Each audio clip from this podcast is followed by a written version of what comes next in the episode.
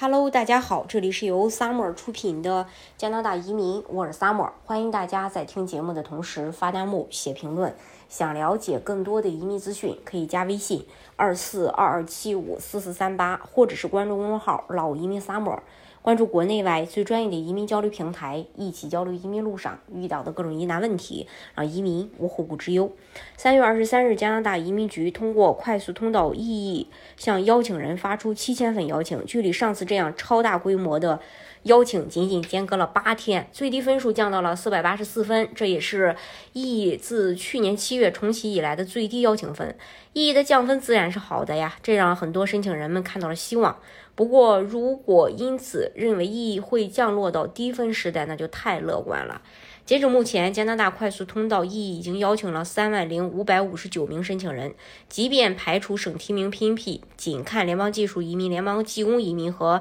经验类移民，目前也邀请了两万八千三百人。根据二零二三到二零二五年的移民水平计划，二零二三年的联邦高技能及快速通道意义的移民目标是八万两千八百八十人。也就是说，在第一季度还没过完的情况下，就已经用去了百分之三十四的名额。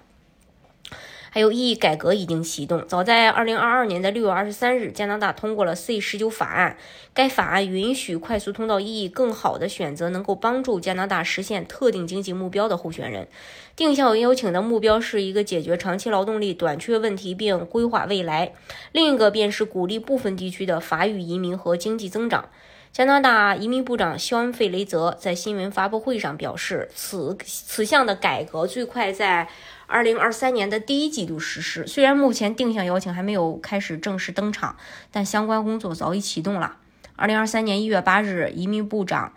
呃，就是这个加拿大移民部关于定向邀请向社会征求意见活动全面结束。接下来，移民部内部根据加拿大经济发展的需要、意见、公众的意见来制定关于定向邀请的细则标准等。等到流程细节都完善后，意义定向邀请便会正式登场。意义定向邀请最有可能设置哪些子项目呢？目前不断言，嗯，不，不能断言移民部会怎样。从发布的征求意见公告中可以看到几个方面。首先，根据特定职业或行业选择候选人，快速通道意义设计特定职业或长期劳动力短缺行业的工作人员，因此可能获得定向邀请的行业多为紧缺职业。后面我们会根据2019年到2022年的统计数据进行详细分析。另外，国际留学是呃，国际留学毕业生转永久呃居居留，一个为国际留学毕业生快速通道类别可能会更迅速的应对几个行业和职业中仍然存在的关键短缺问题。留学生群体也有利于永久经济移民，因为他们至少能流利的使用一种官方语言，拥有加拿大教育证书和工作经验。还有选择法语和双语的候选人，移民局可以通过开发一个基于法语流利程度和需求行业或职业专业知识的快速通道选择类别，来帮助。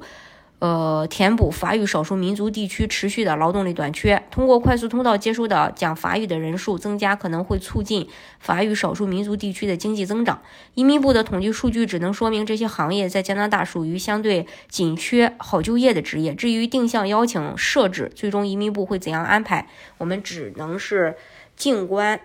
呃，等待这个消息了。大家如果想具体去了解加拿大的移民政策的话，可以加微信二四二七五四四三八，或者是关注公众号“老移民 summer”，关注国内外最专业的移民交流平台，一起交流移民路上遇到的各种疑难问题，让移民无后顾之忧。